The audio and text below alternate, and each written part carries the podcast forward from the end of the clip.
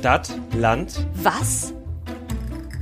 eine Podcast-Reise zu Orten, an denen sich mystische, sonderbare und spannende Geschichten zugetragen haben sollen. Mit Domescu und Nicole.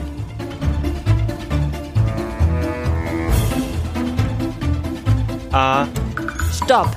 Hallo und herzlich willkommen zu unserer inzwischen dritten Folge von Stadt, Land, Was. In der ersten Folge habe ich Domescu mit auf den Aconcagua genommen, den höchsten Berg Amerikas. In der zweiten Folge hat Domescu mir erzählt, was an der Rattenfängergeschichte aus Hameln wirklich dran war. Und heute erzähle ich eine Geschichte über einen Ort, der mit dem Buchstaben S beginnt. Domescu, möchtest du einmal raten, wohin unsere Reise heute geht? Äh, darf ich erstmal den Kontinent raten? Darfst du? Europa? Richtig? Stuttgart. Falsch. Oh. Zwei Versuche hast du noch? Ist es denn überhaupt eine Stadt? Nein. Es ist keine Stadt. Ist es ein Fluss? Nein. Ein Gebiet? Ja. So in, ja. Äh, Das Siegerland. Nein. Keine Ahnung. Wir reisen heute nach Sealand. Hast du davon schon mal gehört? Nicht, dass ich mich erinnere zumindest. Du siehst auch sehr verwirrt aus. Ich bin mir sicher, du hast schon mal davon gehört. Es wird bestimmt klicken, wenn wir jetzt weiter in die Tiefe gehen. Sealand liegt etwa 10 oder 12 Kilometer vor der Küste von Suffolk, Großbritannien. Ich sehe, langsam fängt das Glühbirnchen an zu leuchten. Na, zumindest so eine ähnliche Geschichte kenne ich. Da haben wir mal einen Film geschaut. Genau, das war aber in Italien, Ah, okay. beziehungsweise vor Italien. Ja. Tatsächlich ist die Geschichte um Sealand eine, die schon unzählige Male vor mir quasi erzählt wurde, weil sie einfach so gut und so spannend ist. Ich hätte sie fast nicht erzählt, als ich gemerkt habe, wie oft sie schon erzählt wurde. Aber ich glaube, es wäre schade drum, sie nicht noch einmal zu erzählen und vielleicht kann ich ihr auch etwas neues Leben einhauchen. Und sie ist wirklich einfach viel zu gut, um es nicht zu tun. Da bin ich sehr gespannt darauf. Bevor ich dir erkläre, was Sealand heute ist und warum Sealand heute ist, was es ist, müssen wir erstmal darüber reden, was Sealand vorher war.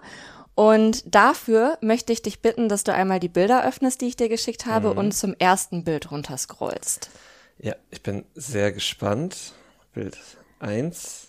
Ja, ja. Erzähl doch mal, was du da siehst. Also ich sehe wahrscheinlich den, den Fuß einer ehemaligen Ölplattform, auf der nochmal so ein, so ein kleiner Aufbau ist, der so von weit oben so ein kleines bisschen aussieht wie eine Tischtennisplatte, weil die Oberfläche so grün ist. Äh, und da drauf steht Sealand. Ja, das ist schon mal sehr gut. Du kannst sogar schon, schon zum zweiten Bild runterscrollen. Da hat man nämlich nochmal ein etwas aktuelleres Bild in etwas besserer Qualität, wird aber wahrscheinlich jetzt deinen Eindruck nicht grundlegend verändern, oder? Nee, genau. Also man sieht weiterhin das weite Meer. Ich nehme an, du wirst mich dann darüber aufklären, ob es wirklich mal der Fuß einer Ölplattform oder irgendwie sowas oder irgendeiner anderen Plattform im See gewesen ist oder ob das extra aufgebaut wurde. Was ich nicht glaube, weil das wirklich sehr, sehr massive Säulen sind, auf dem diese Plattform da steht. Und dann steht da sogar eine, eine Domain dran. www.heavenco.com. Genau. Was es mit dieser Domain auf sich hat, da kommen wir tatsächlich auch noch zu, aber das kommt erst wesentlich später. Zuerst einmal, wie du richtig erkannt hast, ist es erstmal eine Plattform im Meer oder ja in der See. Aber es war keine Ölplattform, es war eine Seefestung der britischen Marine. Die hieß HM Fort Ruffs und die wurde während des Zweiten Weltkriegs von Großbritannien aufgebaut, um eben sich vor den Deutschen zu schützen. Also es gab auch mehrere von solchen Plattformen oder so ähnlichen Plattformen, die Großbritannien auch quasi illegalerweise in internationalen Gewässern aufgebaut hat. Also jetzt speziell diese Festung lag ungefähr 6,5 Seemeilen hinter der Küste und nicht innerhalb der drei Seemeilen, die zu dem damaligen Zeitpunkt eben noch innerhalb des Hoheitsgebiets des Vereinigten Königreichs lagen. Die Festung selbst, die du jetzt auf dem Bild siehst, ist ungefähr 4000 Quadratmeter groß und besteht aus einem gefluteten Hohlkörper als Basis, also den kannst du nicht sehen, das ist quasi das, was zwischen den Säulen ist. Dann eben diese zwei Säulen, das sind zwei dicke Türme und in beiden Türmen beziehungsweise Betonsäulen sind äh, jeweils sieben Stockwerke und pro Turm befinden sich in diesen Stockwerken oder auf diese Stockwerke verteilt acht Räume. Ach krass. Also es ist, es sieht, es ist größer, als es jetzt vielleicht aussehen mag. Vor allem sind diese Türme halt auch wirklich in Gebrauch. Mhm. Oder waren im Gebrauch. Das finde ich krass. Ich wusste nicht, dass da drin auch, oder hätte nicht gedacht, dass da drin auch wirklich also was machen konnte. Ich dachte nur auf der Plattform oben. Ja, ging mir auch so, als ich das das erste Mal gesehen habe. Ich war dann auch sehr überrascht, wie groß das dann halt insgesamt ist, wenn man die Gesamtfläche dazu nimmt. Aber tatsächlich war auf der untersten Etage ein ehemaliges äh, Munitionsdepot, darüber eine Kapelle, Lager- und Unterkunftsräume und in den obersten Stockwerken waren Generatorräume. Diese beiden Türme sind dann eben durch eine Plattform verbunden. Das hast du auch schon beschrieben, dass das ein bisschen aussieht wie eine Tischtennisplatte von sehr weit oben und sehr weit weg. Auf der Plattform, also quasi auf dem Gebäude, was dann auf der Plattform eingesetzt ist, befinden sich auch noch Badezimmer, Küche, weitere Wohnräume. Und dann auf dem Deck wurde zusätzlich noch ein Hubschrauber-Landeplatz angebracht. Das ist eben dieses Grüne. Ah, das Grüne mit dem Kreis drauf. Ne? Genau. Ne? Ja, okay. Das leuchtet ein. Jetzt mal aber ganz ehrlich, wie gerne wärst du im Zweiten Weltkrieg, wenn du dich blutrünstigen Deutschen gegenüber siehst, auf dieser winzigen Plattform gefangen? Ich glaube, so winzig ist sie tatsächlich nicht. Ähm, Aber du kommst also, trotzdem nicht gut weg. Das stimmt. Während des Zweiten Weltkriegs war dort angeblich zwischen 150 bis 300 Royal Navy Leute stationiert. Ich kann dir allerdings nicht sagen, ob das wirklich stimmt, denn alles, was es zu dieser Sealand-Geschichte gibt und auch schon zu diesem Fort an sich, ist extrem widersprüchlich. Also okay. es gibt 100.000 Quellen und davon irgendwie 90.000 unterschiedliche Geschichten und auch Zahlenangaben. Also ich hatte auch am Anfang gesagt, Sealand liegt 10 oder 12 Kilometer vor der englischen Küste. Wenn du zum Beispiel auf der deutschen Wikipedia-Seite guckst, stehen da 10 Kilometer, auf der englischen Wikipedia-Seite stehen 12. Hm. Also ich wäre hier vorsichtig mit Zahlenangaben. Ja, ganz eindeutig. Was allerdings sicherlich stimmt, ist, dass 1956, also dann nach dem Zweiten Weltkrieg, der letzte Vollzeitangestellte, der halt quasi dann noch für die britische Marine oder für das britische Militär gearbeitet hat, die Anlage. Sie war eigentlich schon in den 1950ern dann außer Betrieb genommen worden und er war dann quasi der Letzte, der sie dann auch tatsächlich, der die Tür zugemacht hat, kann man sagen. Das Licht ausgemacht. Genau, der das Licht ausgemacht hat. Also ja, und um noch deine Frage zu beantworten, also ich glaube, ich wäre da nicht so gerne gewesen. Mhm. Ja. Also auch, auch erst recht nicht als letzter, der dann das Licht ausmacht, aber auch schon während des Zweiten Weltkriegs nicht so gern. Mhm. Ich stelle mir es auch ziemlich schwierig vor, das Licht da auszumachen, weil es sieht ja nicht so aus, als gäbe es sonderlich viele Fenster in diesen Wohntürmen da. Also müsste man halt irgendwie immer oben das Licht noch anlassen und unten dann, naja. das war wahrscheinlich das Schwierigste an dem Ganzen. Nachdem die Festung dann verlassen wurde, blieb sie auch tatsächlich ein paar Jahre leer, zumindest soweit man weiß, bis 1965, also neun Jahre später. Jack Moore und seine Tochter Jane die Festung besetzt haben, quasi im Auftrag des Piratensenders Wonderful Radio London. Wahrscheinlich haben sie dort aber nicht selber aufgezeichnet, weil eben genau dieses Radio hauptsächlich von einem Schiff ausgesendet hat und ich kann auch nicht sagen, wann sie dann wieder diese Plattform verlassen haben, aber zumindest für Wonderful Radio London hat jetzt HM Fort Ruffs wahrscheinlich nicht so eine große Rolle gespielt. Was weißt du denn über Piratensender? Also über Piratensender weiß ich, dass sie an sich gar nicht so viel mit Piraten zu tun haben, obwohl dieser jetzt offenbar aufs Meer gezogen ist, sondern dass das quasi einfach ja Radiosender sind, die auf also die sich illegal auf Frequenzen bewegt haben, die eben nicht von der Rundfunkbehörde ausgegeben wurden. Richtig. Speziell jetzt im Fall von Großbritannien war es so, dass äh, eben damals in den 60ern die BBC alle Lizenzen vergeben hat und die jetzt auch nicht besonders freigebig verteilt hat.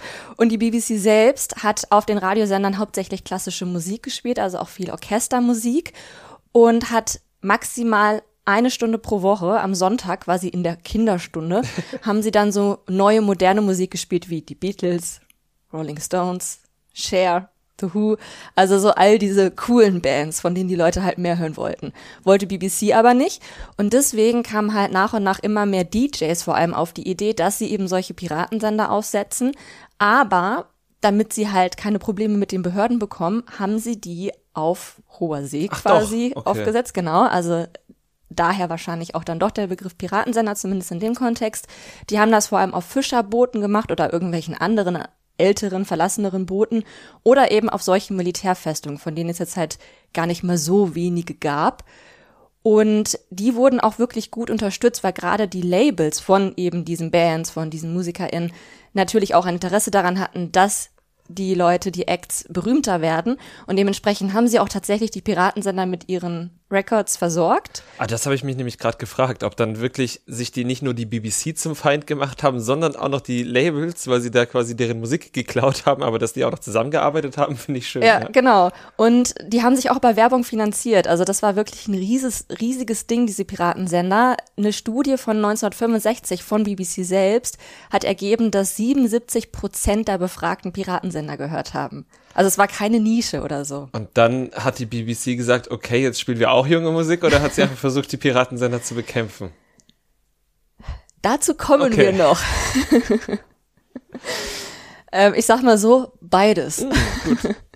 Aber zuerst einmal wollen wir uns nochmal einen Schritt Sealand weiter nähern und dafür benötigen wir die Person Roy Bates. Ich erkläre gleich, wer das ist. Roy Bates hatte auf jeden Fall auch einen Piratensender namens Radio Essex und er hat nämlich 1967 HM Fort Ruffs besetzt, um von dort Radio Essex zu senden. Doch erst einmal wollen wir uns der Frage widmen, wer war Roy Bates? Roy Bates oder auch Patrick Paddy Roy Bates wurde 1921 in Ealing, Middlesex geboren. Er diente der britischen Armee im Zweiten Weltkrieg und erlangte auch den Dienstgrad Major. Danach probierte er viel aus. Er war immer auf der Suche nach Abenteuer und vor allem auch nach viel Geld verdienen. Oh. Einige seiner Projekte waren zum Beispiel eine Schwimmflossenfirma. Er baute eine Metzgereienkette auf und hatte auch ein Fischereiunternehmen, womit er jetzt aber nicht Fische gefischt hat, sondern er hat Seefahren für die Floristik, also quasi für Blumengeschäfte mhm. gesammelt oder gepflückt. Ich weiß nicht genau. Du weißt nicht, macht. wie man das abbaut. Nee. also es war auf jeden Fall ein sehr umtriebiger Mann. Bevor er es auf HM Fort Ruffs probierte, besetzte er erst einmal eine andere Festung, die eben auch irgendwo da vor der Küste war, und gründete dort eben Radio Essex. Er baute dort ein Studio auf, zog auch DJs an Land bzw. auf See. Und der Weg zu dieser Plattform war extrem beschwerlich, auch aufgrund von rauer See, ne? Also war ja, ist ja alles Nordsee da drüben. Mhm. Und der Weg von der Küste zu der Plattform hat mindestens drei Stunden auf einem Boot gedauert, weswegen die DJs jetzt auch nicht irgendwie morgens hin und abends wieder zurück sind. Die haben dann teilweise drei Wochen dort verbracht und haben sich dann quasi abgewechselt. Roy Bates hat eben diese Plattform dementsprechend auch versorgt mit Nahrung, hat dann so Krankenhausbetten dort aufgestellt, damit die es irgendwie möglichst wohnlich haben. Und es gibt da auch Anekdoten, dass wenn die DJs Nachschub brauchten an Nahrung, an Getränken, dann haben sie in ihrer Radiosendung bestimmte Songs eingebaut oder bestimmte ja so Codewörter oder Sätze gesagt, damit dann die Zuhörenden wussten, ah, da wird Nachschub gebraucht. Eigentlich ziemlich cool, oder? Krass, aber hat man das voll kommuniziert? Ja, wahrscheinlich in Wahrscheinlich Form, ne? schon, ja. ja. Also es gab ja auch so viele Piratensender, ich nehme an, dass das jetzt gar nicht so unüblich mhm. war. Ja. Roy Bates und seine Familie haben selbst auch viel Zeit auf dieser Festung verbracht. Sie haben da sogar einmal Weihnachten verbracht, wo dann Roys Frau Jane für alle gekocht hat, auch für die DJs. Und sie haben sogar ihre Katze Fruitcake mitgebracht. Fruitcake? Ja, und ich weiß wirklich nicht, was ich verwunderlicher finde, dass man eine Katze Obstkuchen nennt oder dass man sie mit auf so eine Festung nimmt, wo man drei Stunden mit dem Boot hinfahren muss. Oh, das finde ich gar nicht so unüblich. Es gibt doch viel, also erstens super, dass man die Katze mitnimmt und nicht zu Hause verhungern lässt. Das ist Zweitens ja. gab es ja auch super viele Katzen, die als Schiffskatzen unterwegs waren, immer auf Schiffen waren. Ich kann mir vorstellen, Ratten kommen doch überall hin. Die gibt's bestimmt auch auf dieser auf dieser Insel da oder auf diesem, auf dieser Festung. Und dann braucht man halt auch eine Festungskatze, die da halt die, die Ratten und Mäuse fängt. Das kann natürlich sein, dass sie da auch hilfreich war. Also du findest es verwunderlicher, dass sie Obstkuchen hieß. Ja. Okay. Gut. Wie ich schon gesagt hatte, Piratensender wurden auf jeden Fall generell auch immer berühmter, also nicht nur bei Roy Bates. Die Betreibenden wurden dann mit der Zeit auch ihrem Ruf als Piraten tatsächlich immer gerechter, weil je größer die Konkurrenz war, je begrenzter der Platz war auf diesen Schiffen und auf diesen Festungen, desto krimineller wurden die Radiosender. Sie versuchten dann wirklich teilweise auch gewalttätig andere Festungen einzunehmen. Die griffen diese zum Beispiel nachts an, äh, klauten irgendwie das Equipment oder beschädigten das Equipment und einmal kam es sogar zu einem Mord. Also es war wohl angeblich Notwehr, es konnte halt da niemand mehr beweisen, aber es waren tatsächlich dann auch zwei Betreiber von solchen Piratensendern, die sich halt bekriegt haben. Da ging halt echt um viel Geld. Ne? Ja, auf jeden Fall. Da das dann auch immer drastischer wurde und es eben auch zu diesem Mord kam und wahrscheinlich auch, weil ihm das Publikum weglief, gab es dann doch mal Konsequenzen. Also erstmal hat dann die britische Regierung den sogenannten Marine Broadcasting Offences Act 1967 beschlossen. Das trat dann ab dem 14. Äh, August 1967 in Kraft. Also ich glaube, die hatten das auch irgendwie erst eine Woche vorher beschlossen oder so. Es war wirklich sehr eilig dann plötzlich. Und darin haben sie dann beschlossen, dass eben das Broadcasten von solchen Radioshows von Offshore-Plattformen illegal war.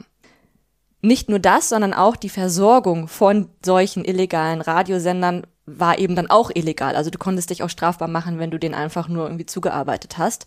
Und das hat dann auch dazu geführt, dass sie natürlich die ganzen Werbepartner von den Piratensendern distanzieren mussten. Denen ging eben damit das Geld aus. Und so sind dann tatsächlich nach und nach immer mehr Piratensender von der Bildfläche verschwunden. Mhm. Roy Bates war von dem Gesetz natürlich ebenfalls betroffen. Er musste auch eine Strafe zahlen, weil er einfach weitergesendet hat und sich eben nicht dran gehalten hat. Und daraufhin beschloss er, dass er sich eine Plattform sucht, die noch weiter draußen ist und eben außerhalb dieses britischen Hoheitsgebiets ist. Und so stieß er auf HM Fort Ruffs oder auch die Ruffs Tower, wie sie auch genannt wurden, die ja tatsächlich dann eben 6,5 Seemeilen hinter oder vor, je nachdem, der Küste lagen. Zu dem Zeitpunkt, als Roy diese Säulen, diese Plattform gefunden hat, waren die Ruffs Tower jedoch nicht verlassen. Sie wurden nämlich tatsächlich gerade von einem anderen Piratensender genutzt. Mhm. Und zwar nicht mehr von Wonderful Radio London, die ich am Anfang genannt hatte, sondern von Radio Caroline. Sagt dir das irgendwas? Nee. Radio Caroline war das erste Privatradio Großbritanniens, eben als Piraten. Privatradio? Genau. Und die waren zentral für die Entwicklung der Popmusik in den 60ern. Also die waren so eine der größten Nummern quasi. Und tatsächlich gibt es die auch immer noch. Und inzwischen senden die aber legal. Ja, das ist gut. Das ja. müssen wir nicht mal gucken, dass die auf irgendeinem Schiff da vor London. Nee. genau. Also Schiff ist auch ein gutes Stichwort, denn sie hatten auch von vornherein mehrere Sendeorte. Also obwohl sie HM Fort Ross besetzt hatten, hatten die auch ein Schiff, von dem sie hauptsächlich gesendet haben.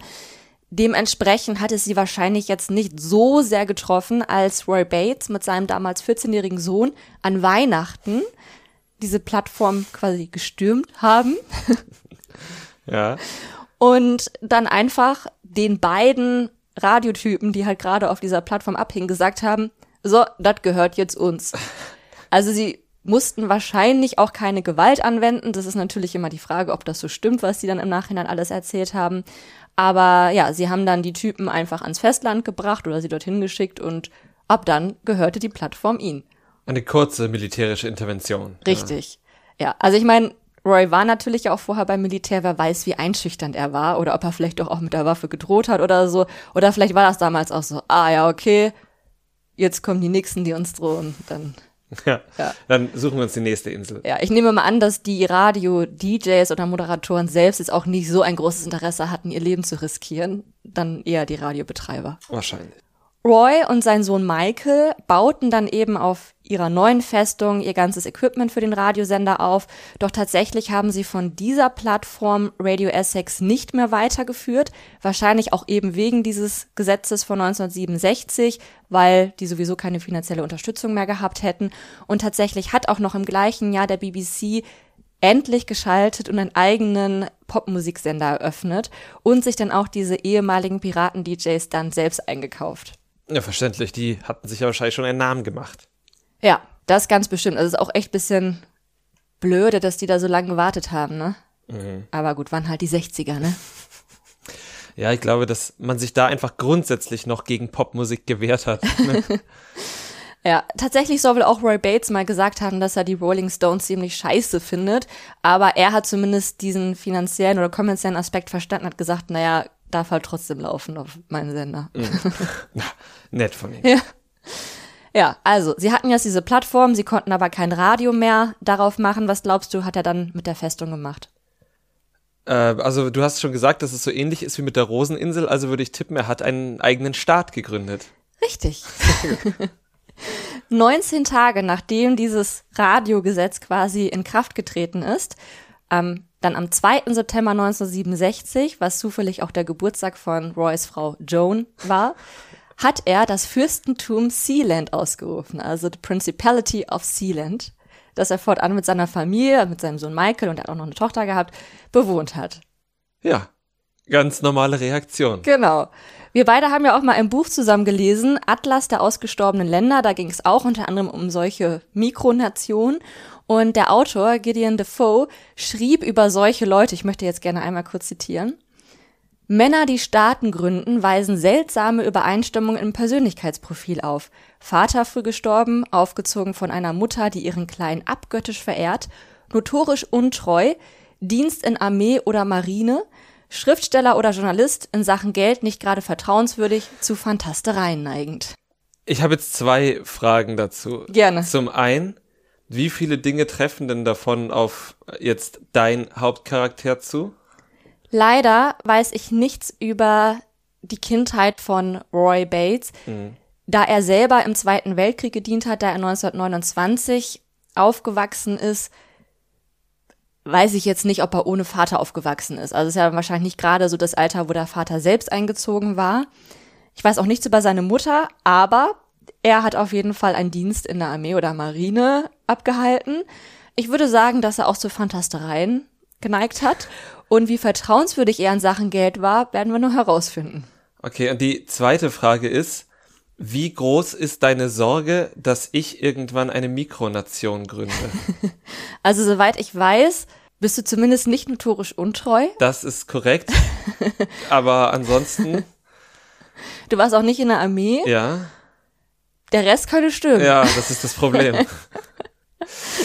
Gut, wir werden das sehen. Das ist der beste Cliffhanger, den man hier in diesem Podcast, glaube ich, haben kann. Äh, aber jetzt bin ich gespannt, wie ja. es mit äh, Sealand weitergeht. Und wer weiß, wovon du mir in der vierten Folge erzählen wirst.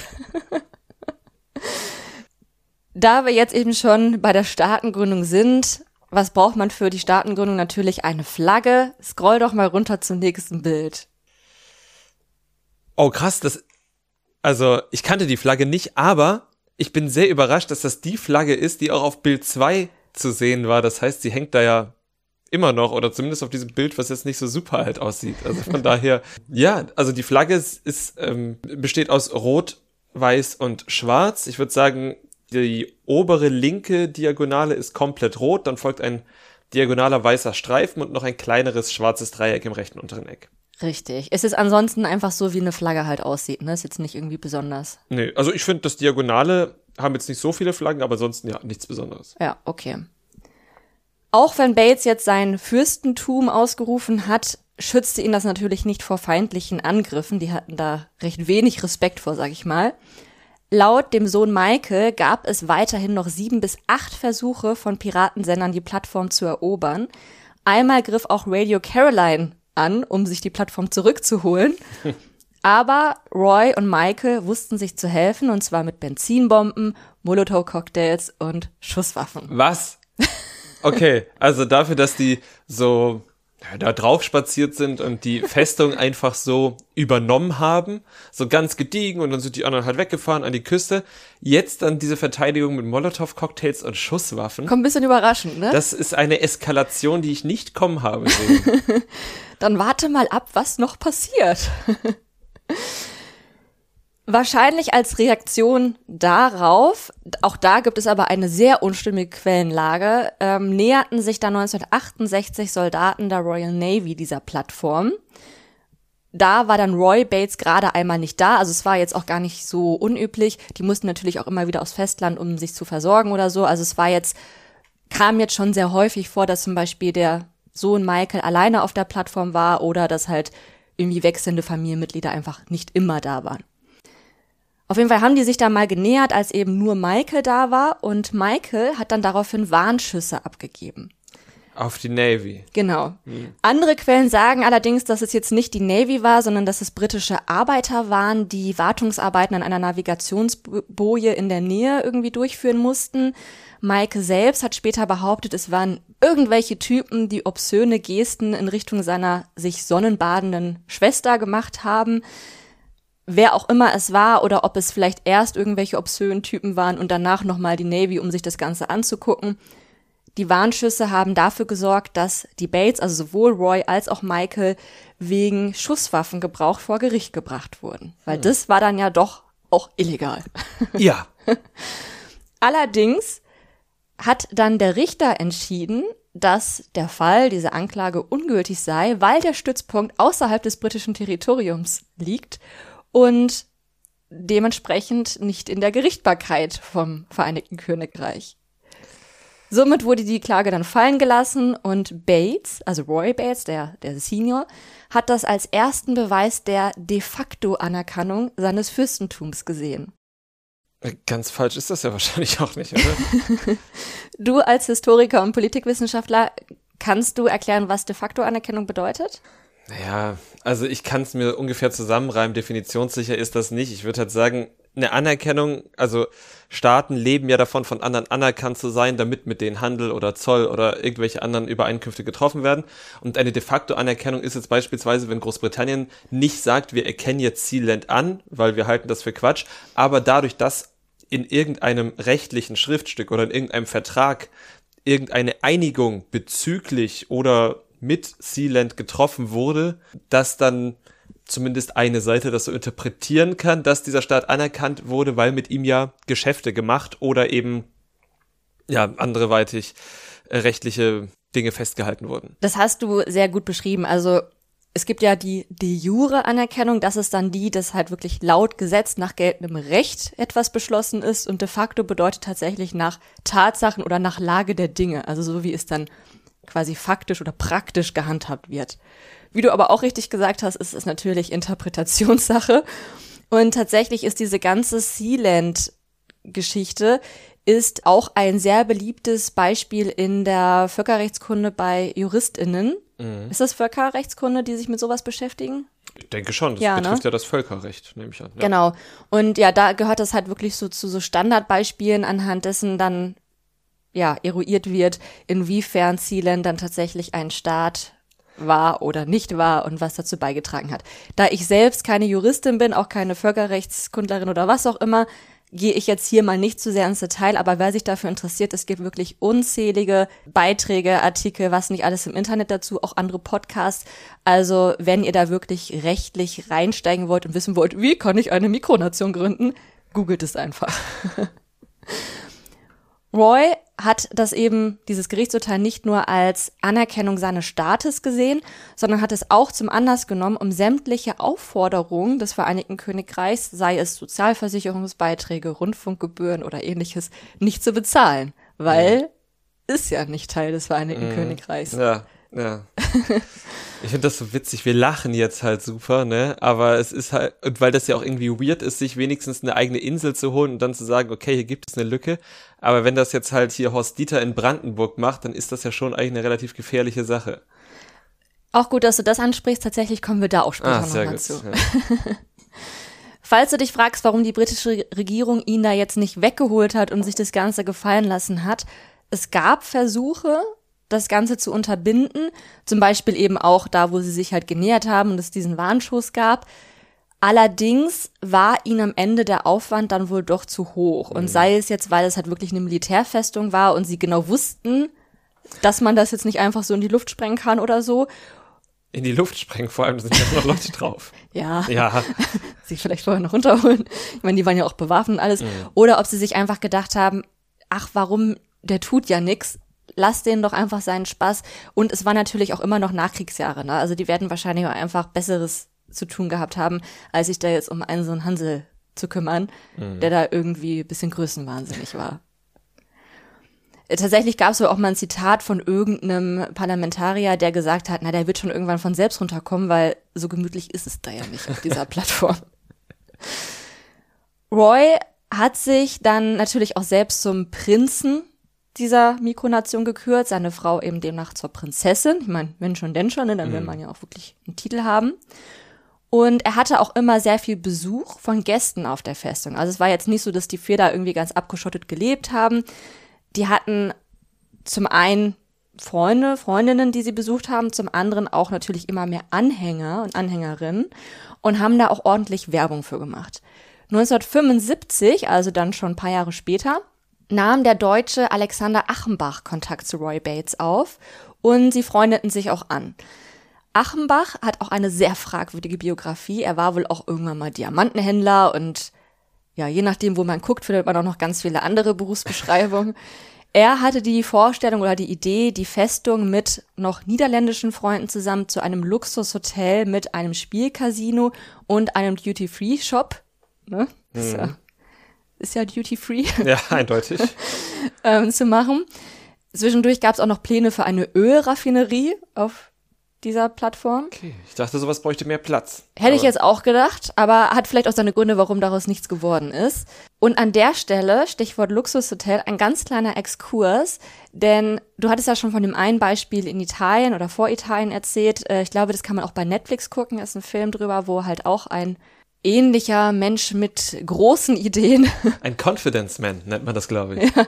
Der hatte aber, glaube ich, selber eine Plattform gebaut. Also er hat sich nicht auf eine Plattform, die es schon gab, gesetzt, sondern hat sich da selber eine gebaut. Und da war die italienische Regierung auch nicht ganz so, ja, genügsam wie die britische. Die haben ihn da wirklich mit Gewalt runtergeholt und die Plattform auch niedergemacht.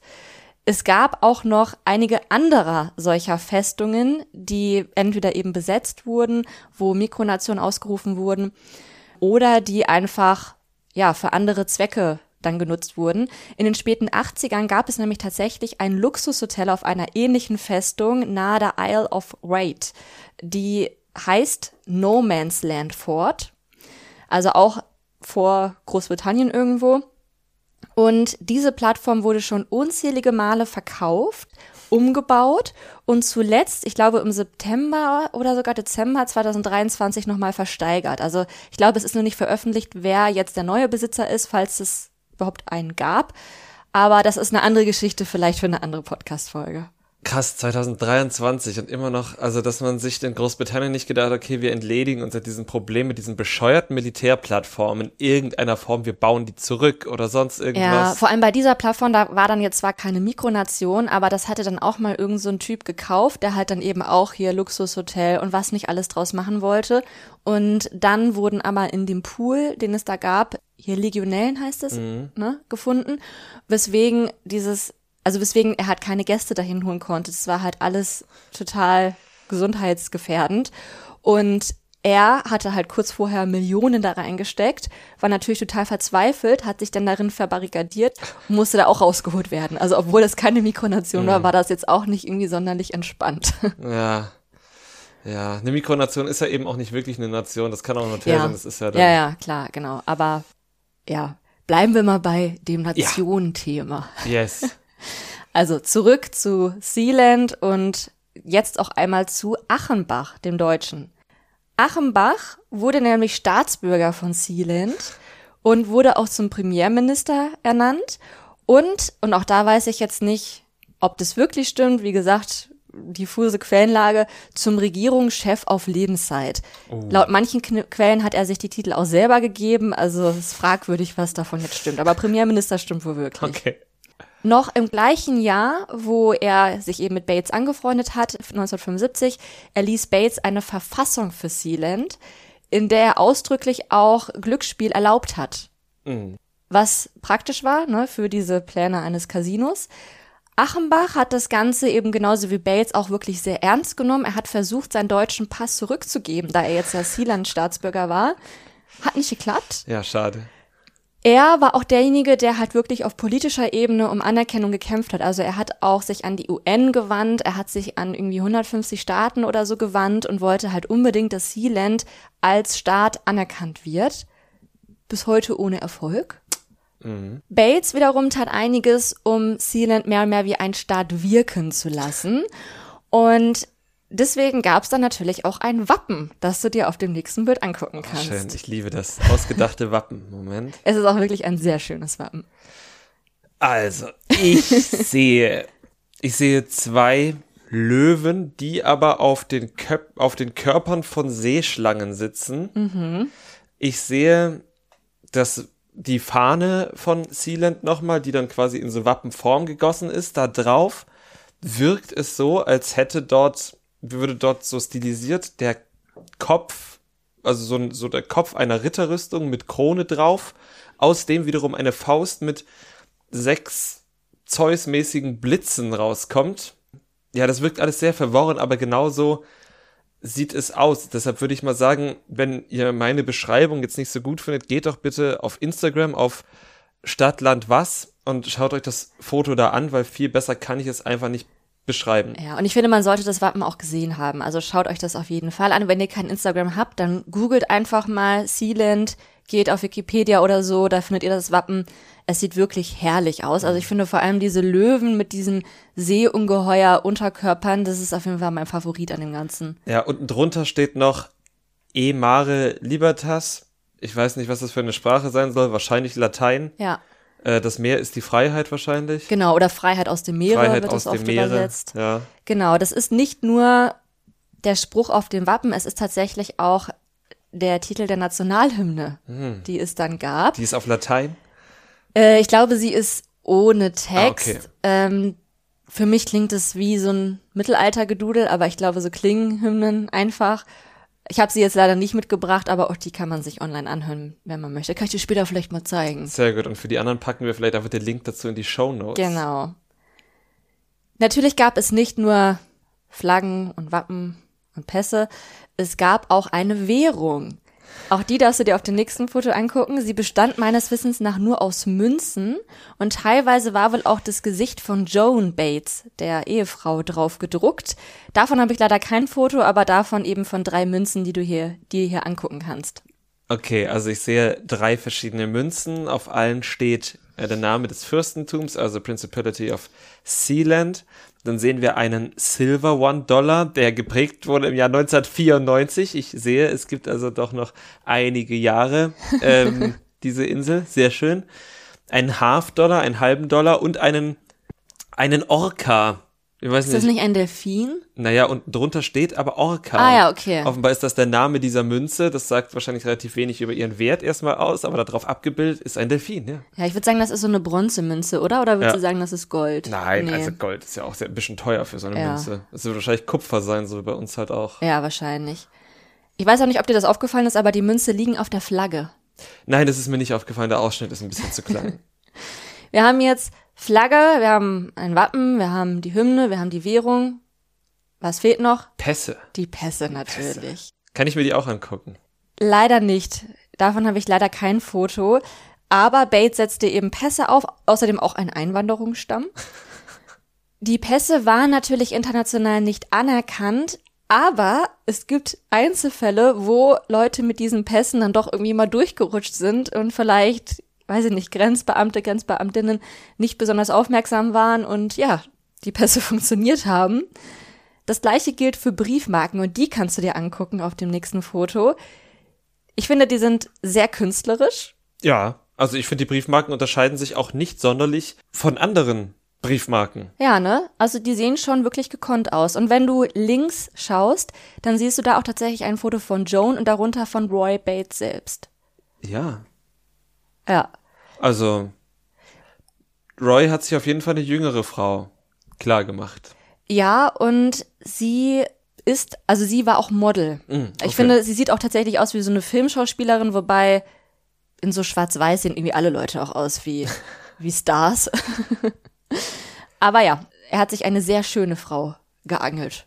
Die Briefmarken waren natürlich international auch nicht anerkannt, aber auch hier wurde von Fällen berichtet, in denen die durchgingen. Ist dann halt die Frage, ob sich dann die Postämter einfach gedacht haben, boah, nicht schon wieder so eine Scheiße, kein Bock jetzt hier das nochmal irgendwie zurückzuschicken oder so. Oder ob die es vielleicht wirklich einfach nicht gemerkt haben. Aber ja, hat manchmal funktioniert. Es blieb auch nicht nur bei den Briefmarken, es gab sogar auf Sealand ein winziges Postamt mit Schalter, wo also eine Person sitzen konnte. Ich weiß nicht, wie die Öffnungszeiten waren, Ja. aber es gab zu der Zeit auch wohl so 100 Unterstützende von Sealand und es haben wohl sogar bis zu 30 gleichzeitig auf dieser Festung sich befunden. Also jetzt nicht irgendwie dauerhaft dort gelebt, aber das war ja halt wirklich keine verlassene Festung. Ja, und dann haben die dann halt Briefe geschickt, weil es gab jetzt ja wahrscheinlich nicht so Handys. Ne? Und Genau, dann- genau. Und das hatte auch Michael erzählt, der Sohn, dass gerade wenn halt seine Eltern oder auch nur Roy dann irgendwie ans Festland gefahren sind, um zum Beispiel sich um irgendwelche Dinge zu kümmern oder ja, sich um die Versorgung zu kümmern, die hatten ja keine Möglichkeit miteinander zu kommunizieren. Also der war dann halt auch mal Wochen weg und die wussten nicht, wann er wiederkommt und wussten auch nicht, oh, reicht das, was wir jetzt noch hier haben? Mhm. Das wurde natürlich mit den Jahrzehnten oder mit den Jahren auch immer besser und zwischendurch, das musste auch ungefähr zu der Zeit des Postamts gewesen sein, gab es sogar einen regelmäßigen Helikopterverkehr zwischen, ähm, ich meine, Belgien und dieser Plattform. Belgien? Mhm. Okay. Trotz dieses immer mehr komplexer werdenden Staatsaufbaus war Bates nicht abgeneigt, Sealand gewinnbringend zu verkaufen oder zumindest sich irgendwie mit Ideen auseinanderzusetzen, wie man das Ganze finanzieren und besser finanzieren kann. Angeblich hat wohl sogar mal der libysche Diktator al-Gaddafi sich gemeldet und hat Interesse an der Nutzung dieser Plattform bekundet. Ist auf jeden Fall nichts draus geworden, wie auch aus vielen anderen Ideen und Gesprächen nicht, die es wohl zu der Zeit gab. Laut manchen Quellen kam es dann allerdings zum Streit zwischen Achenbach, dem Deutschen, und Bates, weil Bates eben verkaufen wollte und Achenbach nicht. Laut anderen Quellen war Achenbach durchaus geneigt zu verkaufen oder auch tatsächlich Sealand selbst zu kaufen für eine Million Dollar. Bates wollte aber mindestens 10 Millionen haben. Hm. Was genau jetzt da vorgefallen ist, was genau der Auslöser war, wird man wahrscheinlich nicht erfahren, weil da eben auch beide sich natürlich gegenseitig irgendwie beschuldigen. Auf jeden Fall hat Achenbach im August 1978 ein Treffen mit Roy und Joan in Salzburg in Österreich vereinbart. Auf neutralem Grund. Genau. um dort eben einen vermeintlichen Deal mit den beiden zu besprechen, wie sie jetzt irgendwie mit Sealand weiterverfahren sollten. Michael, der war zu dem Zeitpunkt dann auch schon 26, blieb eben wieder auf der Plattform und ja, sollte diese verteidigen und drauf aufpassen. Ahnst du, was dann passiert sein könnte? Also erstmal würde ich gerne sagen, dass ich 19, in den 1970er Jahren für eine Million Dollar eine Insel, die ich mir widerrechtlich angeeignet habe, hundertprozentig verkauft hätte, weil das einfach das Geschäft des Lebens gewesen wäre. Das ist dann vielleicht wieder dieser Punkt aus dem Zitat zu Fantastereien. Ja, ja, ja, genau. Aber um auf deine Frage zu antworten, ja, vermutlich gab es einen Hinterhalt. Achenbach hat quasi den, den Roy of Sealand weggelockt, um eben Sealand mit seiner eigenen Reichsbürgerarmee einzunehmen. Sehr treffend. Sehr gut. Ich schildere jetzt einmal die Version, die Michael im Nachhinein erzählt hat. Es soll sich so abgespielt haben, dass, während er eben wahrscheinlich alleine auf dieser Plattform war, ein Helikopter angeflogen kam. Der wollte auf der Plattform landen, konnte aber nicht, weil sie da irgendwie, glaube ich, auch extra so eine Vorkehrung hatten, damit eben nicht einfach so jederzeit irgendwelche Helikopter da landen konnten. Es hatte sich dann aber ein Mann vom Helikopter abgeseilt Michael hat jetzt diesmal nicht direkt geschossen, netterweise. Lag wahrscheinlich auch daran, weil er diesen Mann kannte. Und vermutlich war das Gernot Putz, Achenbachs, Achenbachs Anwalt. Der hat ihm einen Zettel hingehalten und behauptete, dass der Vater Roy Bates hier dann verkauft habe, und zwar an die Personen, die noch oben im Helikopter sind, irgendwelche Niederländer, und dass Michael jetzt die Plattform räumen müsste. Michael war ja nicht blöd, hat gesagt, Glaube ich nicht. Hol mir erstmal meinen Vater hierher, dann können wir darüber sprechen. Die haben dann hin und her diskutiert, also der Mann hat sich jetzt auch nicht einfach so weglotsen lassen. Daraufhin kam noch mal ein zweiter Mann runter von dem Helikopter, hat sich auch in die Diskussion eingemischt und Michael hat gesagt, die waren auch so sehr fordernd, sehr einschüchternd. Und dieser zweite Mann hat dann wohl irgendwann gesagt, okay, wir kommen jetzt hier wohl nicht weiter gib mir jetzt mal wie was zu trinken, weil es war jetzt super anstrengend hier, ne, mit Helikopter und Seil und so und bring mir mal was zu trinken und dann ist okay. Michael hat sich dann dazu überreden lassen, hat ihm dann Whisky geholt. Doch während er den Whisky geholt hat, wurde er in einer Kammer eingesperrt. Und dann blieb er da erstmal vier Tage lang ohne Nahrung. Wow. Kommt auch ein bisschen überraschend jetzt, oder? Ja, also nachdem ich das mit diesen Bomben und so gehört habe und diesem Hinterhalt, nicht ganz so überraschend, aber überraschend, ja. Vor allem hat Michael erzählt, dass äh, sobald er da eingesperrt war, hat er erstmal gehört, wie der Helikopter wieder weggeflogen ist und er wusste halt nicht, sind die jetzt noch hier oder bin ich jetzt komplett alleine auf dieser Plattform, während mein Vater und meine Mutter weg sind? Niemand, der mir irgendwie zur Hilfe kommen kann, es gibt kein Essen in dieser Kammer, verhungere ich jetzt hier vielleicht einfach. Tatsächlich waren die aber noch da oder kamen dann halt auch wieder und sie haben dann auch mit Michael quasi angefangen zu verhandeln, jetzt nicht um die Insel, sondern um Michaels Wohlergehen. Sie Ah. haben ihm wohl angeblich drei Optionen angeboten. Also entweder er darf dort verbleiben, bis irgendwie dann sein Vater wiederkommt, aber wird halt weiterhin eingesperrt, oder er wird mit dem Boot irgendwie nach Holland gefahren, also mit so einem Fischerboot, oder nach England. Er hat sich dann bewusst dagegen entschieden, dass er dort bleibt, weil er dachte, dann würde sein Vater ja irgendwann zurückkommen, würde quasi in diesen Hinterhalt kommen und dann würden sie seinen Vater und ihn vielleicht einfach umbringen. Er hat dann gesagt, ich möchte gerne nach England gebracht werden auf diesem Fischerboot. Das haben sie dann tatsächlich auch erstmal gemacht.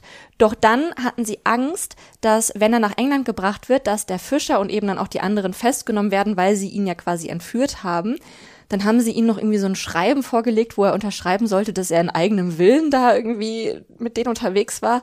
Und haben ihn dann aber doch nach Holland aus Festland gebracht, weil sie halt irgendwie zu große Risiken darin gesehen haben, ihn nach England zu bringen. Michael hat es dann irgendwie geschafft, von Holland nach England zu kommen, wo er dann zu seiner Großmutter erstmal gefahren ist.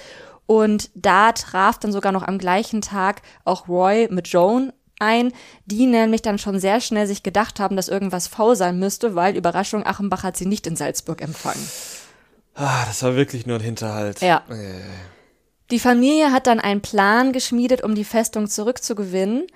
Und ich meine, wenn wir beide uns jetzt einen Plan überlegen würden, dann wäre das wahrscheinlich irgendwie, ja, okay, wir fahren da hin und wir bieten denen an, dass wir da ja gemeinsam leben können oder so. Aber wir hätten ja wirklich, also wir hätten ja nix, was wir denen irgendwie, womit wir denen Angst machen könnten. Also, ich würde sagen, wir haben ja ohnehin nichts zu verlieren, wenn die uns schon geklaut wurde. Also bringen wir irgendwie ein paar Bomben an der Unterseite an und stellen sie vor die Wahl. Entweder sie verpissen sich oder wir jagen das Ding in die Luft. Nur als Idee. Okay. Hätte man natürlich machen können. Haben sie aber offenbar nicht. Haben sie nicht gemacht. Sie hatten noch ein paar andere Mittel zur Verfügung, denn zufälligerweise waren die Bates mit einem Mann befreundet, der eine Helikopterfirma besaß. Und dieser Mann ist sogar mit seinen Helikoptern in ein paar James Bond-Filmen schon geflogen. Mhm. Ähnlich actionreich haben sie dann tatsächlich auch ihre Rückeroberung geplant und auch in die Tat umgesetzt. Sie sind quasi im Morgengrauen oder noch in, kurz vor Morgengrauen mit dem Helikopter dahin geflogen auf die Plattform, haben vorher noch die Türen entfernt, damit sie da schnell irgendwie rausspringen können, äh, sind auch wirklich im Wind gefahren, damit sie nicht gehört werden. Und dann ist Michael, also es ist seine eigene Schilderung wieder, ne, wie gesagt, alles unter Vorbehalt, hat sich dann aus dem Helikopter geschmissen und ist dann auf der Plattform gelandet, wo dann halt dann auch natürlich direkt die Besatzer quasi waren. Und während er dann auf dem Boden gelandet ist, hat sich ein Warnschuss auf seiner Pistole gelöst und dann haben wohl die Besatzer direkt gesagt, okay, okay, wir ergeben uns. Angeblich lief es so. Ja, das klingt glaubwürdig. Eigentlich schon, denke ich, weil allein das mit dem Helikopter muss ja schon sehr, ja, beeindruckend gewesen sein. Ja, das stimmt. Und wenn dann halt irgendwie so was, wenn das tatsächlich in einer Bewegung passiert ist, dann ist das schon beeindruckend. Und außerdem hat man dann irgendwie den Helikopter, da erwartet man noch weitere Leute drin und Ja. vielleicht ist man dann vorsichtiger. Ja, also es gibt auch in diversen Quellen die Erwähnung davon, dass sowohl Achenbach als auch Bates sich Söldner angeheuert haben. Ob das so stimmt, weiß ich nicht. Bei Achenbach waren es dann irgendwie doch nur niederländische Freunde und bei Bates hat zumindest Michael nichts von Söldnern erzählt. Aber es kann natürlich sein, dass sie da auch wirklich noch, die hatten ja auch diverse Anhänger und so, ne, dass sie sich da halt noch mehr Leute irgendwie angekarrt haben für sowas. Und gerade Bates mit eigener Marine-Vergangenheit, der wird wahrscheinlich da auch Leute gekannt haben. Ja, mit ein bisschen Munition im Keller. Richtig. Roy Bates selbst war natürlich außer sich und hat die Besatzer erstmal als Kriegsgefangene festgehalten. Sie haben dann allerdings dieses Fischerboot, mit dem Michael ja auch nach Holland gebracht wurde, dann quasi wieder zu sich bestellt und haben die Besatzer tatsächlich weggebracht. Nur ein Mann hielten sie weiterhin dort fest, und zwar Gernot Putz, der auch einen Sealand-Ausweis besaß, weswegen Roy es als total legitim angesehen hat, dass er ihn jetzt da auch auf Sealand quasi den Prozess machen durfte und ihn da festhalten durfte. Ja. Manche Quellen behaupten auch, dass er Achenbach oder Achenbach und Putz dort festgehalten hat. Laut Michael war es nur Putz, was wirklich stimmt, kann ich dir am Ende nicht sagen. Kurze Frage zur Gerichtsbarkeit in Sealand. Ist der Prinz auch gleichzeitig die oberste Gerichtsbarkeit? Ich meine ja. Okay, keine Gewaltenteilung. Nein. Das kam erst später, soweit ich weiß. Okay. Allerdings haben sie sich für den Prozess ein paar Pressevertreter eingeladen und den Sohn ihres Anwalts. Ist ja quasi so ähnlich wie ein Anwalt. Ja. Und ja, wollten halt, dass alle sehen, dass alles mit rechten Dingen zugeht. Putz wurde dann wegen Landesverrats angeklagt, hat sich auch für schuldig bekannt und wurde zu einer Geldstrafe verurteilt. Wie hoch die war, weiß ich auch nicht genau. Michael meinte, es war nur ein kleiner Betrag, der sowieso nicht gezahlt wurde. In manchen Quellen, wo es hieß, Achenbach wurde verurteilt, stand etwas von, ich glaube, 75.000 oder so. Also 75.000 Sealand Dollar. Ne, ich glaube, das waren dann schon Pfund Ah, oder okay. so. Die hatten ja auch nur Münzen, ne? Das wäre schon ein großer Sack. ja, aber also es wurde wohl sowieso nicht bezahlt, egal wie hoch jetzt dieser Betrag war. Wie auch immer, Putz wurde dann für sechs Wochen auf Sealand festgehalten, hat dann, also er war jetzt aber nicht irgendwie eingesperrt, sondern er hat auch Hausarbeiten erledigt, der hat Kaffee gekocht, der hat da geputzt und so. Also, wie gesagt, das ist jetzt die Schilderung von Michael, wer weiß, wie es Putz dabei ergangen war, aber ähm, es hieß, dass sie eigentlich sich ganz gut verstanden haben, dass Roy jetzt auch, dass äh, Gernot Putz jetzt auch kein gebrochener Mann war, als er dann da letztlich rauskam. Ja, ich meine, allein daran, dass er auch irgendwie dieses Gerichtsspiel mitspielt, zeigt er auch irgendwie, dass er sich durchaus damit identifiziert hat. Ne? Richtig. Die sechs Wochen, die er sich dort aufgehalten hat, waren allerdings nicht von den Bates so vorgegeben. Die haben erstmal gar keine zeitliche Frist genannt. Das war, das, das war der Verdienst der deutschen Botschaft. Es hat sich nämlich die Frau von Putz bei der deutschen Botschaft gemeldet und fand das eben, oder bei der deutschen Regierung, und fand das eben gar nicht lustig, dass ihr Mann jetzt irgendwo gefangen gehalten wird auf einer Seefestung. Die deutsche Botschaft in London hat sich dann eben eingeschaltet und wollte zuerst einmal mit Großbritannien über Putz Freilassung verhandeln. Die haben aber gesagt, äh, Moment, damit haben wir nichts zu tun, wir sind nicht zuständig. Und abgesehen davon, wenn der sich da auf diese komischen Spielchen eingelassen hat, ist er vielleicht auch tatsächlich selbst schuld. Die Botschaft, beziehungsweise der, äh, der Diplomat hat sich dann schließlich an die Bates gewandt und hat eben darum gebeten, dass die miteinander verhandeln können. Er wurde dann tatsächlich auch auf Sealand eingeladen. Und das Ganze wurde dann noch erstmal besiegelt, indem er in seinen Diplomatenpass einen Einreisestempel von Sealand bekommen hat. Oh. Schließlich haben die Bates auch recht schnell eingelenkt und haben Putz freigegeben, denn für sie war der Gewinn dessen ja viel, viel größer, denn durch diesen Diplomatenbesuch haben sie sich nochmal bestätigt gefühlt, dass Sealand ein richtiger Staat ist und als richtiger Staat anerkannt wird. Also es war für sie die zweite de facto Anerkennung. Also, man muss ja auch langsam sagen, was da Großbritannien auch mit wir sind nicht zuständig und was dieser deutsche Diplomat da mit dem Einreisestempel da gemacht haben.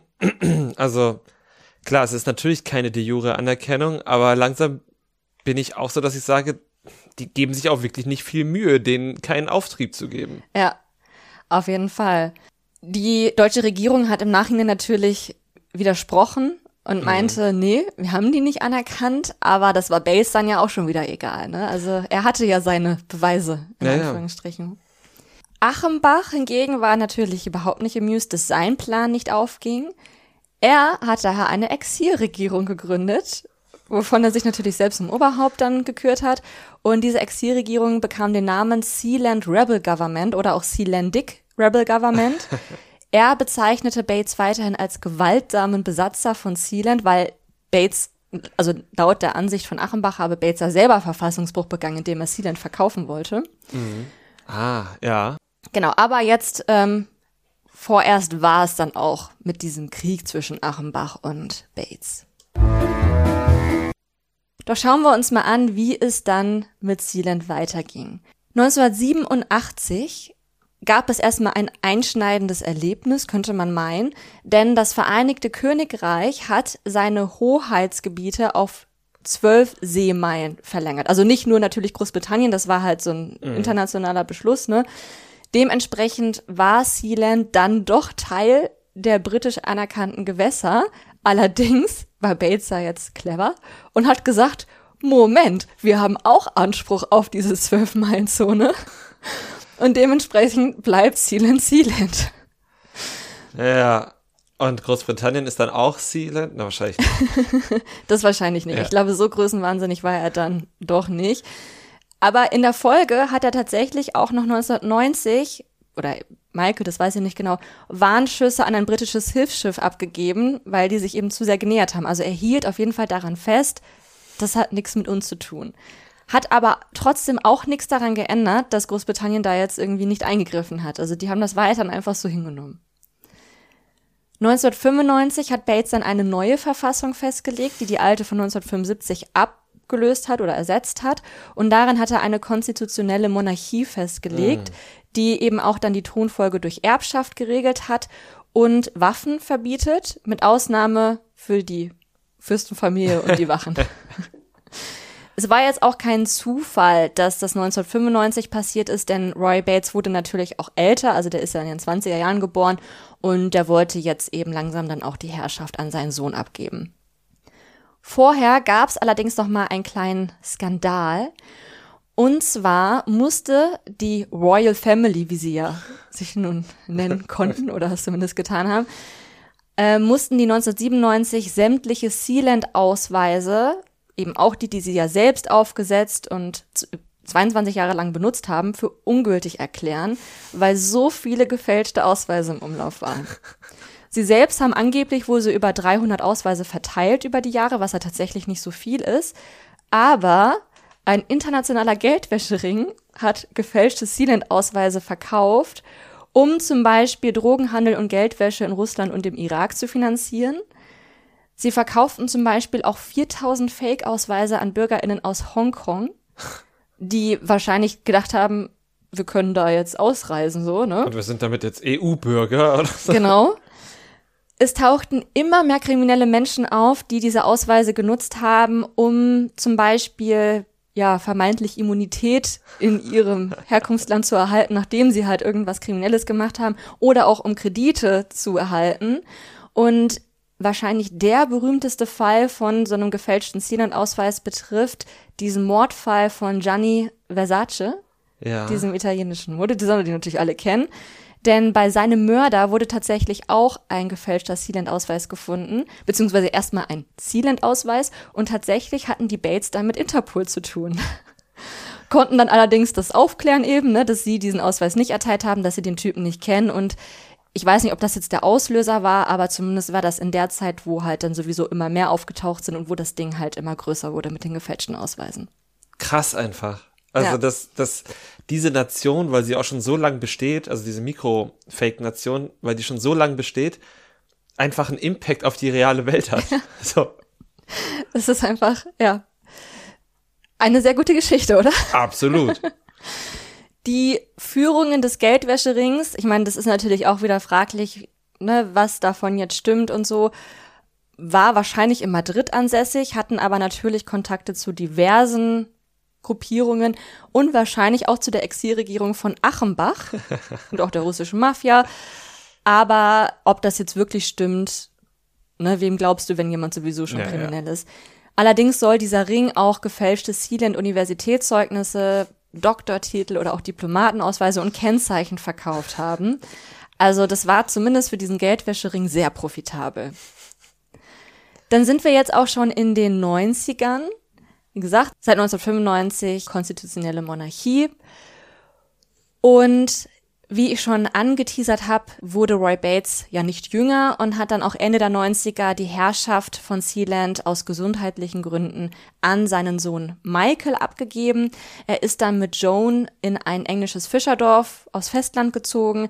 2009 ist er dann nochmal nach Spanien umgezogen, wo er dann drei Jahre später auch verstarb. Mhm. Das war jetzt aber nicht der Untergang von Sealand. Michael hat das ehrenvoll weiter betrieben und hat sie dann auch tatsächlich ein neues Leben eingehaucht.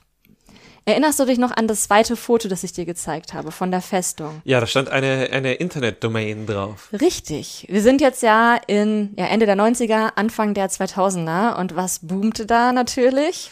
Äh, äh, äh, ja, E-Commerce, New, New Economy. Ne? Ja, das Internet. Genau, das Internet, erstmal ganz allgemein. Michael Bates hat sich noch 1999 mit einem Unternehmer und ähm, ja, IT-Sicherheitsexperten quasi zusammengetan, womit sie dieses Unternehmen äh, Haven Co. gegründet haben, was du ja auf dieser Domain auf der Plattform gesehen hast. Und mit diesem Unternehmen haben sie zwischen 2000 und 2008 sichere Datenserver auf Sealand angeboten. Natürlich auch dann wieder sehr interessant für irgendwelche kriminellen Machenschaften, weil ne, liegt ja irgendwie außerhalb der Gericht, vermeintlichen Gerichtbarkeit von, vom Vereinigten Königreich. Da kann man machen, was man will. Die haben natürlich auch keine Grenzen gesetzt, was man dann nicht hosten darf. War allerdings trotzdem nicht so erfolgreich. Die Geschäftsführer haben sich auch sehr schnell zerstritten, sind dann sehr schnell getrennte Wege gegangen und 2008 hat Bates oder das Unternehmen den Betrieb dann auch ohne Angabe von Gründen wieder eingestellt. Bates hat in den 2000ern aber auch noch eine andere Strategie entdeckt, wie er vielleicht nicht unbedingt Geld machen kann, aber zumindest Sealand populärer machen kann, und zwar mit Sport. Hast du eine Idee, was Sealand mit Sport zu tun haben könnte? Nee, wirklich keine, also, ja, wahrscheinlich so Tauchwettbewerbe vielleicht, oder, oh nee, weil Sportschützen, irgendwas mit Schießen. Das tatsächlich nicht. Okay. Aber ansonsten nahezu fast alles, würde ich mal sagen. Es begann damit, dass 2003 der Kanadier Darren Blackburn ein Marathon für Sealand laufen wollte, also quasi im Namen der Nation Sealand. Und dafür wurde er zum Atleta Principalitas, also quasi zum Nationalsportler ernannt. Es gab außerdem auch noch Minigolfer. Es gab ein Slot-Car-Team, also quasi so ein Carrera-Autorenn-Team. Ich wusste nicht mal, dass das Ich eine. Sportart ist. Ist es auch nicht, würde ich mal behaupten. Und es gab auch noch irritierenderweise einen American Football Spieler. Und all diese Einen. Sportler, genau, erstmal, sind quasi im Namen von Sealand, haben die an Wettbewerben teilgenommen. Und inzwischen, ich kann ja schon mal sagen, dass das immer noch der Fall ist, Ja. Gibt es laut Sealands eigener Aussage zwei Football-Teams, die halt unter der Flagge von Sealand antreten. 2000, Okay. Und die spielen nur gegeneinander oder in welchem Spielbetrieb? Warte ab, also 2004, ein Jahr später, hat sogar eine kleine dänische Fußballmannschaft für den Fußballverband FA Sealand als Nationalmannschaft gegen ein Team aus Aarland. Hä? Das ist dieses eine Land, was man nicht kennt, was man immer nur auf so Listen sieht, weil es ganz oben steht. Okay. 2 zu 2 haben sie gegen die gespielt. Und seitdem ist Sealand Mitglied des NF-Boards. Sagt dir das was? Das ist ein 2003 gegründeter Fußballverband für Nationalmannschaften, deren Verbände nicht Mitglied bei der FIFA oder bei irgendwelchen anderen Verbänden sind. Und es gab auch wirklich noch eine Reihe von Spielen, die haben das richtig ernst genommen auch. Wahrscheinlich auch so gegen Nordzypern und sowas, was da alles drin ist, ne? Ähm, das kann sein. Sie haben auf jeden Fall 2013 noch gegen eine All-Star-Auswahl des Londoner Vereins FC Fulham gespielt und 7 zu 5 verloren. Oh, das ist gar nicht so schlecht, ehrlich gesagt. Ja, also wenn du willst, vielleicht kannst du da auch noch mal irgendwo Kann ich einsteigen. nochmal Nationalspieler werden, Ja. meinst du? Aber wahrscheinlich nicht, wenn die gegen die All-Star-Auswahl von Fulham nur 5-7 verlieren. Ja, es gab allerdings auch noch ein Unglück in dieser Zeit und zwar ist 2006 ein Feuer auf der Festung ausgebrochen, das die Hauptstromgeneratoren und auch vieles mehr zerstört hat. Die Ursache war wohl nur ein technischer Defekt, also es, die Zeit der Piratenangriffe scheint vorbei zu sein. Es gab zum Glück auch nur einen leicht verletzten Wachmann, der halt zu der Zeit auf der Plattform war. Der hatte eine leichte Rauchvergiftung. Ansonsten gab es aber einen erheblichen Sachschaden. Also nahezu die komplette Einrichtung war hinüber. Da gibt es auch Bilder von, wie halt alles mit schwarzem Rauch voll ist. Die haben dann, also die Royal Family, hat dann eben um Spenden gebeten, um die Insel wieder aufzubauen, waren damit auch gar nicht so unerfolgreich. Sie haben wohl auch versucht, dann nochmal ein, zwei Jahre später, die ganze Plattform über einen spanischen Immobilienmakler für 750 Millionen Euro zu verkaufen. Hat nicht geklappt. Es gab dann eben tatsächlich die Reparaturarbeiten durch die Spendengelder und die wurden auch von einer Filmcrew vom BBC begleitet. Die BBC ist jetzt da mit der Filmcrew, nachdem Ja. sie das vorher platt machen wollten. Sehr schön. Durch diese Reparaturarbeiten wurde Sealand auch massiv modernisiert, sodass die Energieversorgung heute, laut eigener Aussage, zu 99 Prozent durch Wind und Sonne gewonnen werden kann. Nachdem dann alles wieder heile war, gingen diese, ja, diese abgefahrenen Marketinggeschichten weiter. was darf natürlich nicht fehlen? Ein Red Bull Event. Ja. Und zwar gab es 2008 ein Skateboard-Event auf Sealand, veranstaltet von Red Bull. Oh, das kann ich mir gut vorstellen. Ja, da kann man sich auch Videos von auf YouTube anschauen und ja, da sieht man halt, wie die auf solchen Rampen wirklich sehr nah an der Kante darum skaten. Mhm. Und einmal sieht man auch, wie ein Skateboard tatsächlich ins Meer fällt. Zum Glück nur das Skateboard, nicht der Skateboarder. Also ja, ma macht schon Spaß, sich das anzugucken. Ja, doch, das ist ein Event, das würde ich mir auch anschauen. Hast du noch andere Ideen, was man da noch so machen könnte an sportlichen Sachen? Jetzt, wo du so ein paar Ideen bekommen Naja, man hast? kann da sicherlich Sand aufschütten und Beachvolleyball spielen. Man kann da. Ja, also ich meine, man kann ja offenbar jeden Sport da machen, ehrlich gesagt. Was, was, ja, was kommt jeder noch? Sport, der wenig Platz einnimmt. Tatsächlich jetzt ähm, erstmal eine Sache, die nichts mit Sport zu tun hat. Was man nämlich auch auf YouTube sehen kann, ist, dass da ein Musikvideo gedreht wurde zu dem Lied Echo von der Band Fettes Brot. Dort. Ja. das war, äh, meine ich, auch so um den Dreh. In, ja, auch so in den 2000 auf jeden Fall. Und ich habe mir jetzt nur das Video angeguckt ohne Ton, weil du warst im gleichen Raum und ich war zu voll, mir die Kopfhörer zu holen. Aber es ist wirklich ganz spannend, weil da sieht man halt richtig, wie die mit dem Boot da zu der Plattform fahren, wie die da auch in so einem Sitz quasi hoch, also mit die meine ich jetzt den Protagonisten aus dem Video, wie der da hochgezogen wird und wie der dann auf der Plattform ist und so. Und man sieht auch wirklich, was für eine raue See das da ist, ne? Ja, also sieht auch auf den Fotos ja nicht so aus wie jetzt so, so eine, so eine tropische Insel. Es ist Ja. halt die Nordsee, ne? Ja, also, richtig. Es ist halt, ähm, ja, kein Ja. Beach-Party-Urlaub. ja, in der allerersten Folge waren wir ja auf dem Aconcagua. Deswegen möchte ich natürlich auch einmal kurz noch hier die, die Berggeschichte anreißen. Denn natürlich gab es auch einen Bergsteiger, der sich mit Sealand identifiziert hat. Und 2013 wurde die Sealand-Flagge auf dem Gipfel des Mount Everest platziert. Oh, schön. Inzwischen sind auch noch drei andere Berge dazugekommen. Aconcagua war leider noch nicht dabei. Ah, das wäre jetzt ein schöner Full Circle Moment Ja. gewesen. Kann ja noch werden, ne? Ja. Also wenn jetzt hier jemand Bock bekommen hat, schon nach der ersten Folge sich dachte, boah, ich will auf jeden Fall jetzt auf den Aconcagua, nimm doch eine Sealand-Flagge mit. Ja, auf jeden Fall. Ein sportliches Event gab es dann allerdings noch, 2015 ist dann tatsächlich jemand auf Sealand einen Halbmarathon gelaufen, allerdings zum Großteil nur auf einem Laufband. Auch im Laufband, ich dachte jetzt im Kreis. Okay. Nee. Also aus Sicherheitsgründen war es wohl auf dem Laufband. Ich weiß nicht, wahrscheinlich wegen den Winden oder so. Die letzten Meter ist er dann auf der Plattform selbst gelaufen und wurde auch in, wurde auch in Empfang genommen von Prince James, was der Sohn von Michael ist. Also wir sind jetzt schon in der dritten Generation.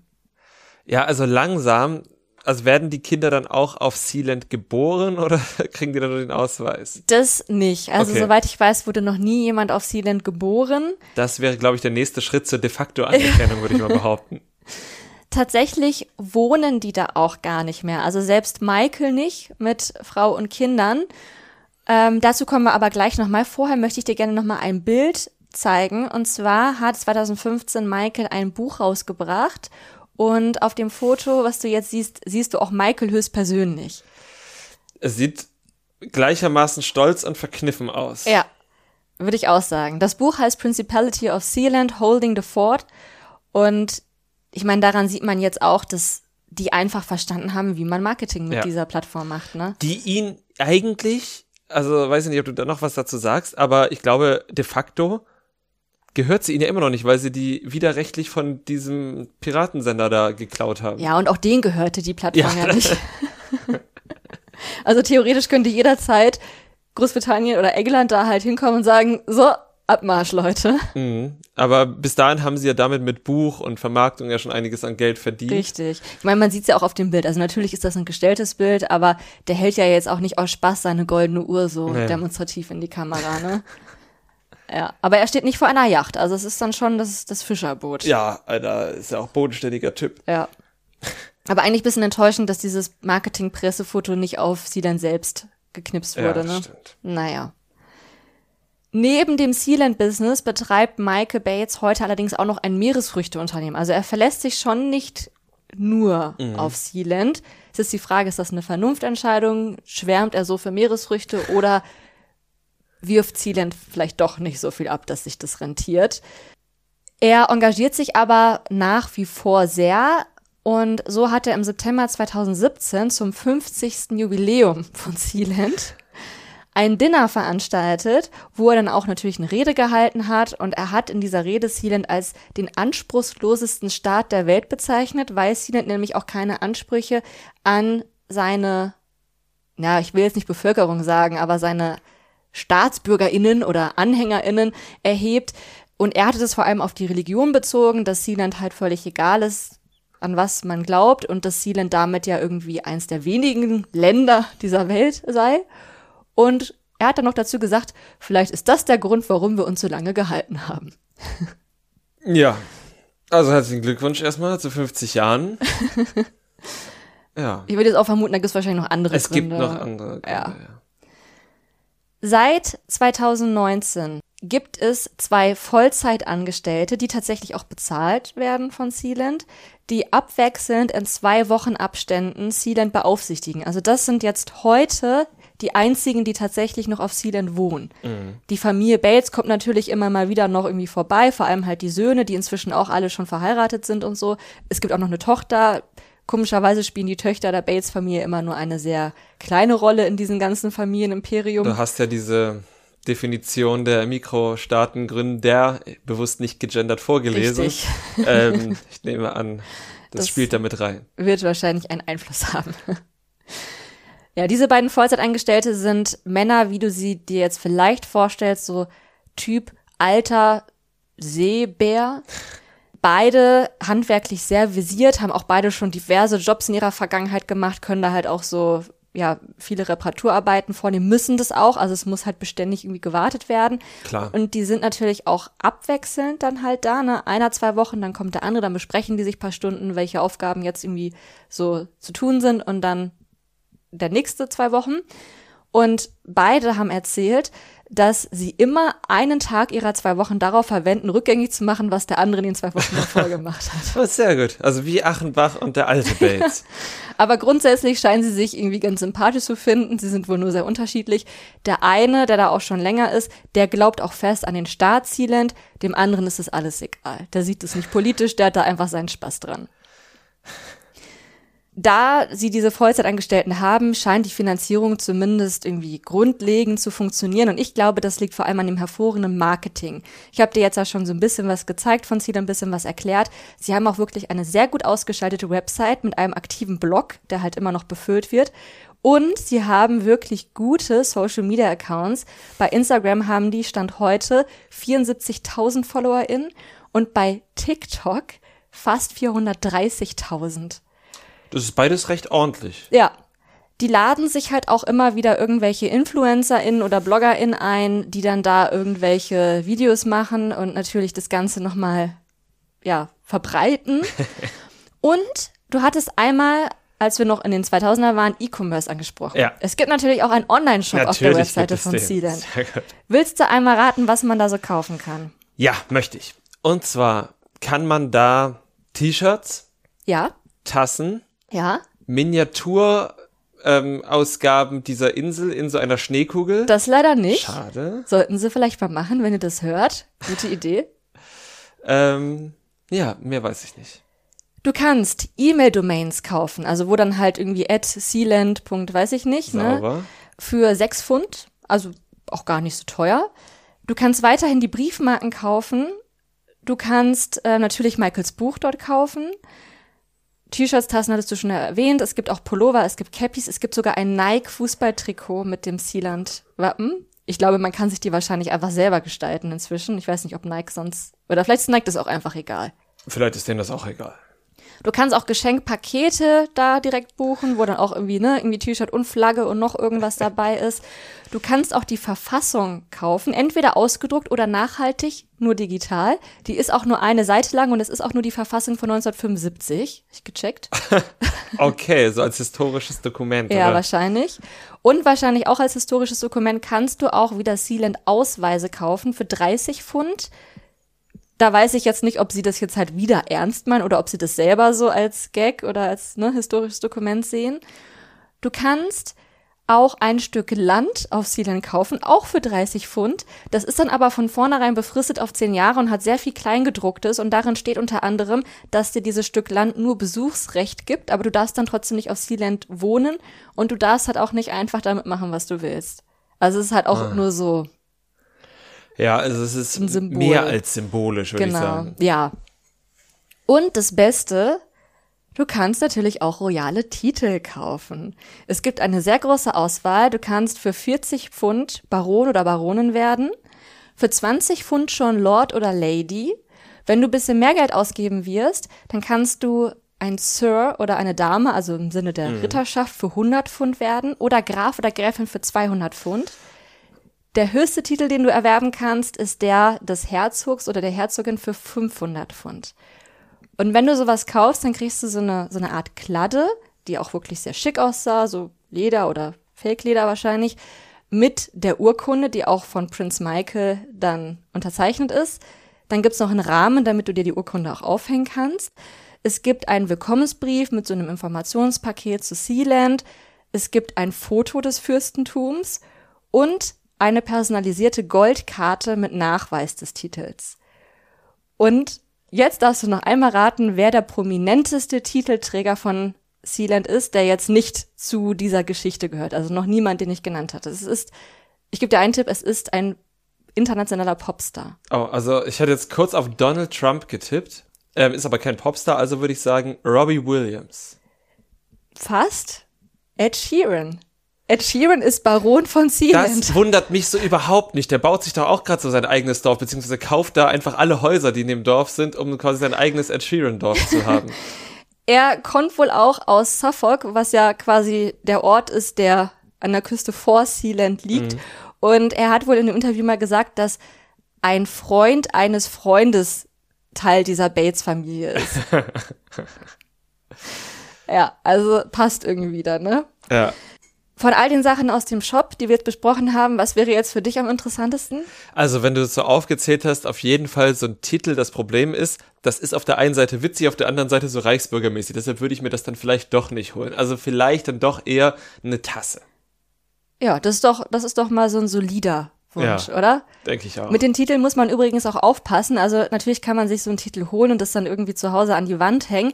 Man darf das aber nicht irgendwo offiziell angeben. Denn wer in Deutschland versucht, sich mit Hilfe so einem, so einem Zielentitels ja das quasi offiziell zu machen, der riskiert sich strafbar zu machen wegen Missbrauch von Titeln. Und das wollen wir wirklich. Das nicht. wollen wir wirklich nicht und wollen auch niemanden dazu anhalten.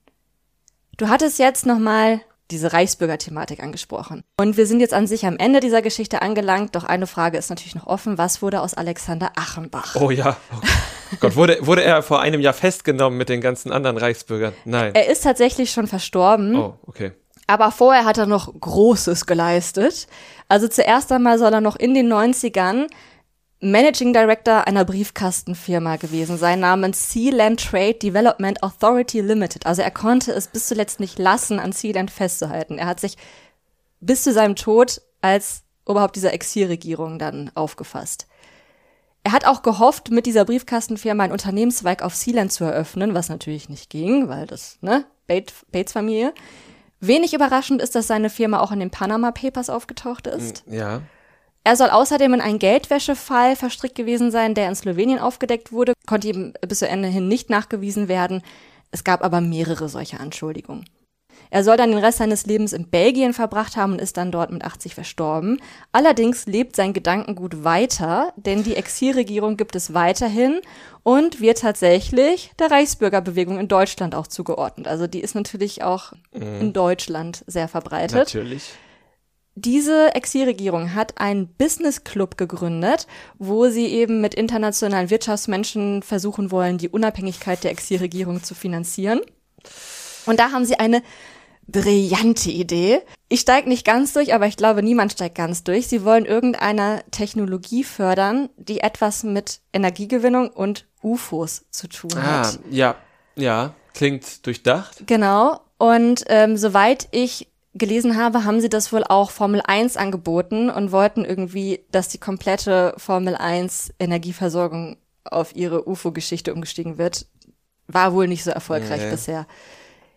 Auf ihrer Webseite oder ihren Webseiten, also ist natürlich auch wieder alles so recht zersplittert und so, wie das halt in Reichsbürgerbewegung immer so ist, sollen sich sehr viele rechtsradikale, antisemitische und auch esoterische Inhalte befinden. Ich habe mir das jetzt persönlich nicht angeguckt. Ich habe mir auch deren Verschwörungstheorien nicht im Detail angeguckt. Ich dachte mir, das spare ich mir. Es gibt eh schon genug Reichsbürger in unserer Welt leider. Da muss ich denen nicht auch noch einen Klick auf ihrer Webseite bescheren. Aber es ist eigentlich auch jetzt nicht wirklich verwunderlich, oder? Nee, überhaupt nicht. Es passt einfach sehr gut rein, gerade weil er ja auch so ein bisschen nicht so der, oh, ich mache so eine de facto Anerkennung, wie der Bates gemacht hat, sondern halt wirklich mit diesem ganzen theoretischen dahinter dahinterher war. Also das passt für mich sehr gut da rein. Ich finde, es hat auch wirklich wundervoll, dass Achenbach und seine Anhänger es geschafft haben und bis heute schaffen, dass die Bates als die normalen, vernünftigen Leute dastehen. ja, das äh, haben sie gut gemacht. Gut, das war's zu Sealand. Was ist dein Fazit? Mein Fazit ist, dass ich diese Mikronation oder auch andere Mikronationen einfach insgesamt sehr faszinierend finde, bis zu dem Punkt, wo mir einfällt, dass das ja auch eigentlich so reichsbürgermäßig ist. Ja. Würdest du Sealand gerne mal besuchen? Irgendwie schon. Ich kann, ich kann mich nicht dagegen wehren. Irgendwie würde ich da gerne mal, keine Ahnung, mit fettes Brot zusammen hin und mal mir die Insel angucken. Das klingt doch nach einem schönen Wunsch. Bevor wir jetzt die Folge ganz beenden, müssen wir natürlich noch deinen Buchstaben für die nächste Folge bestimmen. Ich sag A, du sagst Stopp. So machen wir das. A. Stopp. Schon wieder H. Oh, war ja. Wollen wir neun nehmen oder willst du nochmal H machen? Nee, ich denke, wir können jetzt nicht hier schon bei der vierten Folge gleich schummeln. Dann ist es wieder H. Ich bin sehr gespannt, was dir Neues zu Harvey Heinrich einfallen wird. Vielen lieben Dank fürs Zuhören an dich und natürlich auch an unsere Zuhörenden. Lasst uns gerne wissen, wie ihr die Folge fandet. Unsere Kontaktmöglichkeiten findet ihr alle in den Show Notes. Und damit sage ich Tschüss. Bis zum nächsten Mal.